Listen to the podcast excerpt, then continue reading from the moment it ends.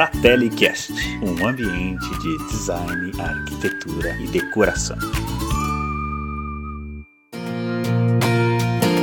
Olá, fratelinos! Sejam muito bem-vindos a mais um episódio do nosso podcast. Eu sou Milena Guimarães e no episódio de hoje eu tive uma conversa super interessante com a arquiteta Erika Natassi sobre os tipos de pinturas para utilizar no seu próximo projeto. Confere aí!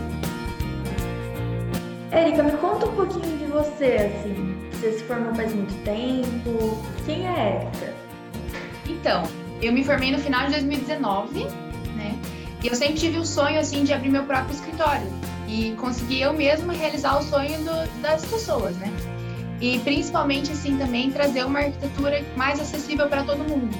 Então, eu me formei no finalzinho de 2019, logo em seguida eu já abri meu próprio escritório, já comecei a ter meus clientes.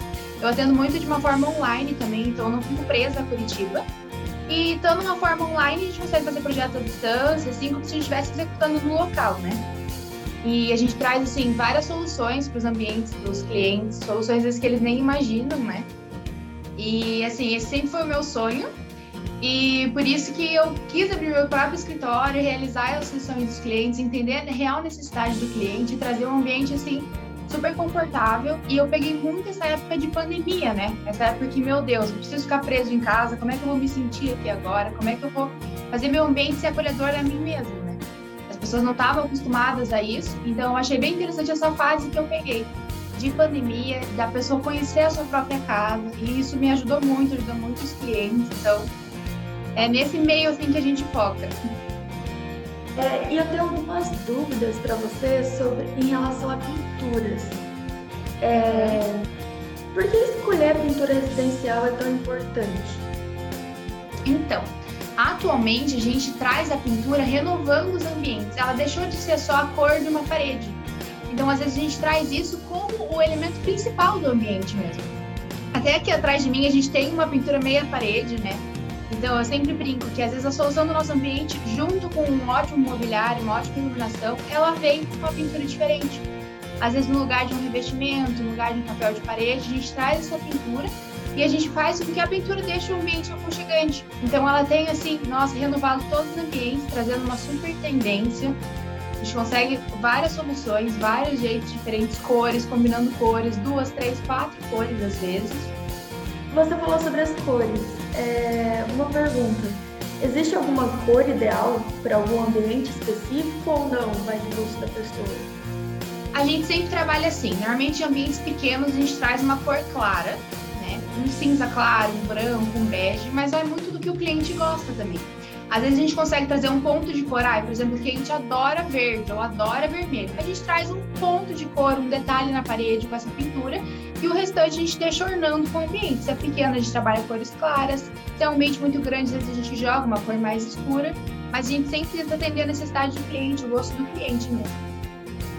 E quando você falou né, da meia parede, quais são os tipos de pinturas mais criativas assim, que a gente pode fazer no nosso ambiente? A gente tem a pintura de meia parede, que a gente tem uma faixa assim embaixo de uma cor e todo o restante outra cor. Às vezes a gente coloca até no meio um quadro ou uma iluminação decorativa. A gente tem um exemplo só de uma faixa linear também com uma cor de destaque. Ou paredes em triângulos.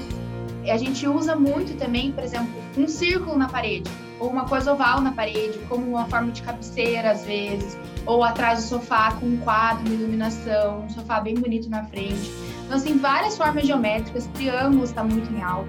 A gente pega e joga a pintura até no teto. Vem na parede e compõe no teto também, faz uma parte, por exemplo, azul. Então vem com detalhe azul no teto também, com umas iluminações pontuais, bem para setorizar assim, o espaço, trazer evidência naquele espaço, com um quadro, iluminação. Você falou sobre essa questão de colocar a pintura até no teto. Uhum. É possível compactar o ambiente com a pintura? De que forma que a gente pode fazer isso? A gente pode setorizar o ambiente, por exemplo, ah, eu quero um cantinho da leitura. Então eu vou trazer ali um, metro de pintura de parede azul e eu vou trazer ele para o teto também. Assim a gente compacta aquele espaço, né? Por exemplo, o campo de leitura vai ser ali, a gente setoriza, a gente traz uma cor diferente e traz vida àquele ambiente também.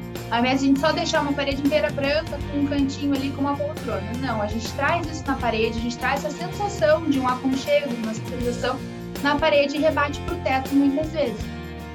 Nossa, que legal! E, assim, é possível ter algum tipo de pintura no banheiro ou até na lavanderia, que são locais que tem bastante utilização de água e tudo mais? Sim, é possível sim. O que a gente trabalha é em áreas de contato direto com a água, por exemplo, dentro do box, a gente sempre trabalha com o revestimento. Mas fora do box ali, hoje em dia a gente não está mais usando tanto revestimento, até porque a pintura é uma opção muito mais incômoda. Então ali não tem problema nenhum de trabalhar com a pintura fora do box a lavanderia também, a gente pode trabalhar só com pintura na área que não é de bancada também. Cozinhas também, a gente trabalha com a bancada e revestimento, revestimento ali em cima, por exemplo, na área da coifa, da cuba, e depois a gente trabalha com a pintura no restante. Hoje em dia existem soluções, existem até pinturas próprias para isso, que resistem mais à umidade também. Nossa, muito interessante. E para você, assim, tipo, tem algum tipo de efeito de uma pintura na parede que você curte fazer e trazer sempre para os seus projetos? Eu gosto quando o cliente é um pouquinho mais ousado, eu digo assim. Eu gosto de trazer o efeito de cimento queimado. Eu acho que é um efeito ainda muito em alta, tem vários tons, a gente consegue o tom mais escuro, mais claro, vários tons entre esse mais escuro e mais claro. Eu acho uma pintura super interessante, que ela nunca vai sair de moda e também bem perto do cimento queimado a gente tem o efeito marmorato. é como se fosse um marmorizado assim na parede. Ele é bem suave também, existem cores claras, cores mais escuras. Então acho que duas tendências assim que eu sempre tento usar nos projetos, que estão super em alta, são bem atemporais assim e dá um charme pro, pro ambiente.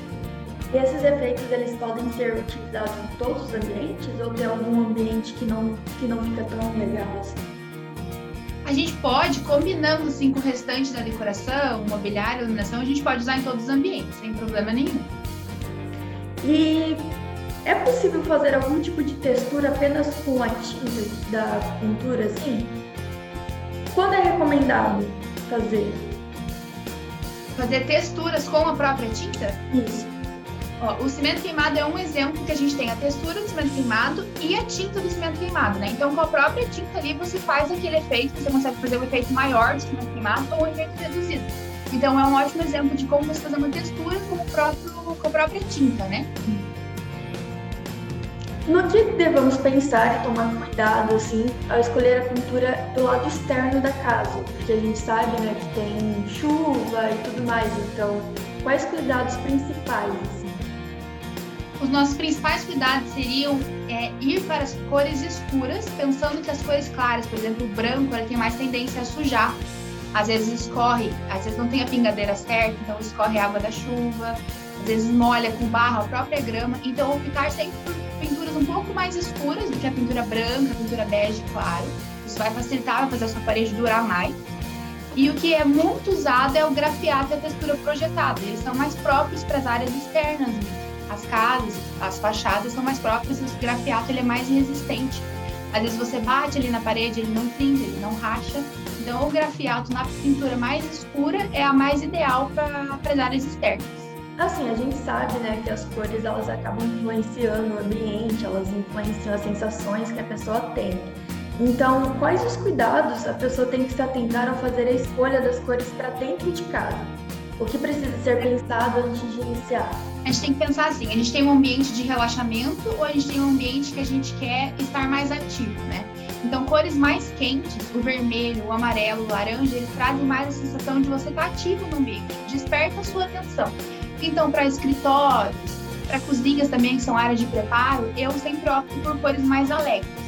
Agora, a gente tem um quarto, uma sala, ambientes de relaxamento, a gente opta por um azul, um verde, essas cores que trazem a calma, que te acalmam, te relaxam. Então, as cores, as tendências das cores, mesmo a cor, a vibração delas, é bom a gente optar sempre focado no ambiente. Qual é o intuito do ambiente? Você acha, Érica, que, é, que assim, tem alguma coisa sobre a pintura que você acha importante deixar bem esclarecido para as pessoas? Que às vezes é um as pessoas acham que é uma coisa, acaba sendo outra. Então, você tem algum recadinho para as pessoas? Então, eu quero falar que a pintura hoje ela está realmente renovando vários ambientes, que é uma ótima opção a gente colocar. A gente tem que ter um cuidado com o tipo de pintura, com como a nossa parede está. Às vezes não adianta a gente só vir trazendo uma tinta achando que aquilo vai, nossa, uau. Então a gente tem todo o tratamento da parede, a gente tem o lixamento da parede para ficar uma pintura com uma textura ideal. Essas pinturas também de meia parede, elas exigem um pouquinho mais de atenção. Não é com uma fita comum que a gente faz essa pintura, tem uma fita própria para ela não ficar manchada. Então todos esses cuidados, sabe? Eu sempre ressalto, né? Pinturas assim, a gente até consegue fazer a gente mesmo, mas às vezes contratar um profissional para isso, até um que te diga, né, te oriente, olha, essa cor vai ficar melhor. E um profissional que saiba fazer, principalmente na pintura do cimento queimado, assim, tem profissionais que são excelentes nisso. Então, sempre se atentar ao como está a sua parede, né? E como você vai vir colocando a, a sua tinta, para você não achar que vai ter um resultado assim maravilhoso e você se decepcionar. Então é isso. Foi uma entrevista bem rapidinha, mas eu acho que agregou bastante. Tenho certeza que todo mundo vai gostar. Uhum. Muito obrigada, Érica, pela sua participação, sua disponibilidade. Obrigada pelo convite. Fiquei super feliz em fazer parte e agregar também conhecimento para todo mundo que vai, vai escutar a gente, né? E qualquer dúvida também pode me perguntar, estou sempre aberta a todos os esclarecimentos possíveis, tanto de pintura quanto outros assuntos. Bom, depois dessas super dicas e depois de descobrirmos um pouco mais sobre a existência das pinturas criativas, poderemos inovar ainda mais na decoração da nossa casa, né? E se você quiser ver mais dicas de decoração, nos siga no nosso Instagram, maison.fratelli e arroba. Por hoje é só, pessoal. Até a próxima! FratelliCast, um podcast da Fratelli House e Maison Fratelli. Cultive a sua casa.